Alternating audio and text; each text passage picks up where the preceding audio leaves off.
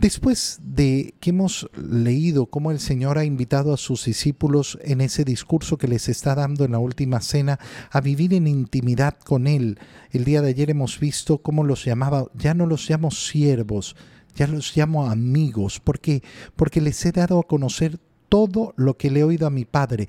No hay nada que les haya mantenido oculto. Todo lo que necesitan para la salvación se los he entregado. Continúa hablando el Señor y les dice, si el mundo los odia, sepan que me ha odiado a mí antes que ustedes. Si el Señor nos está invitando a tener una relación tan íntima con Él, es porque quiere efectivamente que nos demos cuenta que la identificación es con el mismo Cristo. Hemos visto en el libro de los Hechos de los Apóstoles cómo en la conversión de San Pablo, eh, Cristo se identificaba con los discípulos. Saulo, ¿por qué me persigues? No, yo estoy persiguiendo a estos que a mí me persigues. Si los persigues a ellos, me persigues a mí. ¿Por qué me persigues? Bueno, ahora les está diciendo el Señor, miren, mm, si los odian y los van a odiar, si el mundo los va a odiar, es porque a mí me ha odiado primero. Por tanto, un discípulo de Jesús no tiene que buscar el amor del mundo. Lo que tiene que hacer es amar al mundo. Fíjate cómo hemos pasado del amor al odio en el discurso. Ayer escuchábamos cómo el Señor les decía, eh, este es mi mandato, que se amen como yo los he amado. El Señor nos manda amar pero el Señor no nos manda a buscar ser amados. Qué bonito y qué profundo es esto. ¿Por qué? Porque efectivamente es una pleitesía, es un deseo, es un anhelo en el corazón, el ser amado.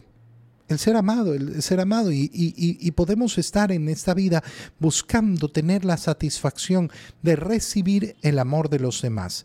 Y el Señor lo que nos está diciendo es, mira, yo soy el que te amo. El amor que tú necesitas recibir es el mío. Y ese amor que recibes de mí, entrégalo. Entrégalo a los demás. Y, el que me van a dar a mí, te basta con el mío. Te basta con el mío. Este es el amor que basta, el amor que recibo yo del Señor. Y ese amor es el que quiero entregar a los demás. Si el mundo me ama, ah, muy bien, qué bueno. Pero no es el amor que anhelo, no es el amor que busco, no es el amor que mueve mi corazón. El amor que mueve mi corazón es el amor que ya he recibido y sigo recibiendo y seguiré recibiendo del Señor. Y por eso, si el mundo ha respondido al amor de, Dios con odio, bueno, ¿qué le van a dar a los discípulos de Jesús? Lo mismo, lo mismo que le han dado a Él. No se lo tomen a modo personal, eso es lo que nos está diciendo el Señor. No te lo tomes a modo personal. ¿Por qué? Porque no te odian por ti. Te odian si es que eres imagen mía en el mundo. Si eres otro Cristo, el mismo Cristo en el mundo, ahí es cuando vas a recibir el odio del mundo. ¿Y por qué? Porque eh, si ustedes fueran del mundo, el mundo los amaría como cosa suya. ¿Qué significa ese ser del mundo o no ser del mundo?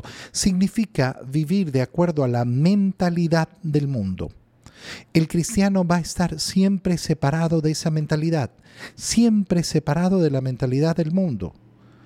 Porque el mundo, ya lo sabemos, no, no, es, eh, eh, no es el lugar donde reina la voluntad de Dios, sino donde reina el deseo del corazón humano. Y claro, cuando uno en su corazón lo que tiene es el deseo del cielo, yo quiero el cielo, yo quiero la vida eterna, entiende que el mundo, eh, el mundo es simplemente el lugar de paso, lo temporal, cuando yo busco lo eterno, lo que perdura para siempre, no lo que va a pasar. Y ese es el gran problema. Cuando uno ama el mundo, eh, las cosas del mundo por sí y solo por sí, y la finalidad de mi vida está en el mundo, está quedándose solo con lo temporal. El mundo, si ustedes piensan como Él, los ama. Por eso cuando vemos la predicación del Evangelio elogiada por el mundo, ay, mira, este es un buen sacerdote porque está cercano a la gente y no sé qué, no en cercanía de amor verdadero, sino en la cercanía de que no predica al final el Evangelio, de que dice que lo que es pecado no es pecado, no, eso no es pecado, eso no es pecado, eso no es pecado. Y a todo el mundo le cae muy bien y a todo el mundo le cae simpatiquísimo porque, ay, qué bueno.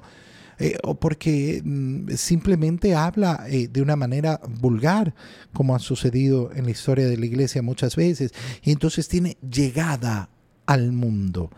¿Pero por qué? Porque el mundo lo asume como suyo, porque piensa como el mundo, porque actúa como el mundo. El que vive el Evangelio en cambio, va a vivir en otros criterios, en otros criterios muy distintos y ¿qué va a recibir? El odio.